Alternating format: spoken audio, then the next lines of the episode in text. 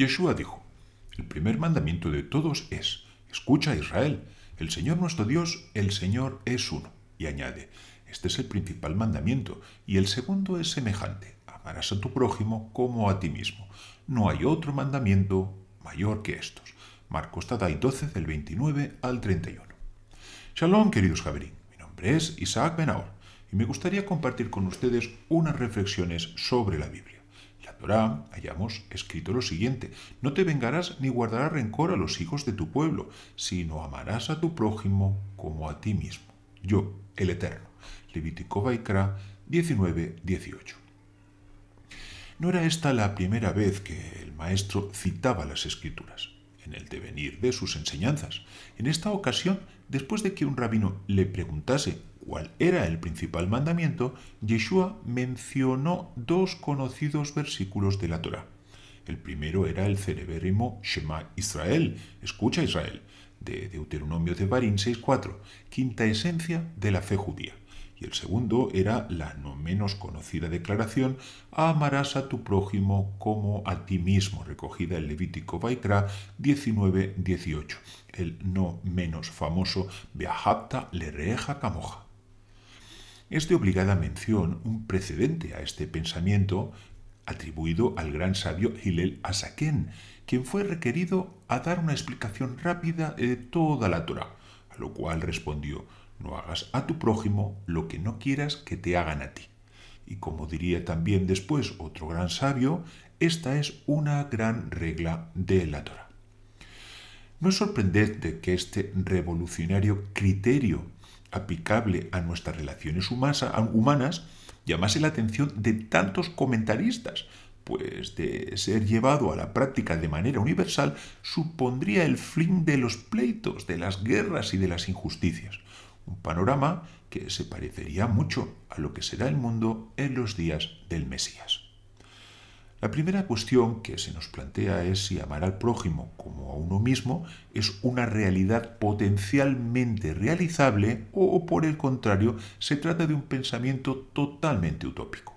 A priori debemos entender que todos los mandamientos que aparecen en la Biblia se dieron para ser llevados a la práctica y no como una reflexión intelectual pues Dios no entregó estos preceptos a los ángeles, sino a seres de carne y sangre, a sabiendas de que están sujetos a debilidad. Como fue dicho, porque este mandamiento que yo te ordeno hoy no es demasiado difícil para ti, no está lejos, y añade, porque muy cerca de ti está la palabra, en tu boca y en tu corazón para que la cumplas. Deuteronomio de Barín 30, 11 y 14. Volviendo a las palabras del maestro, nos preguntamos, ¿qué relación puede haber entre la declaración de la unidad de Dios y nuestra obligación de amarle con todas nuestras fuerzas y nuestra consideración hacia el prójimo?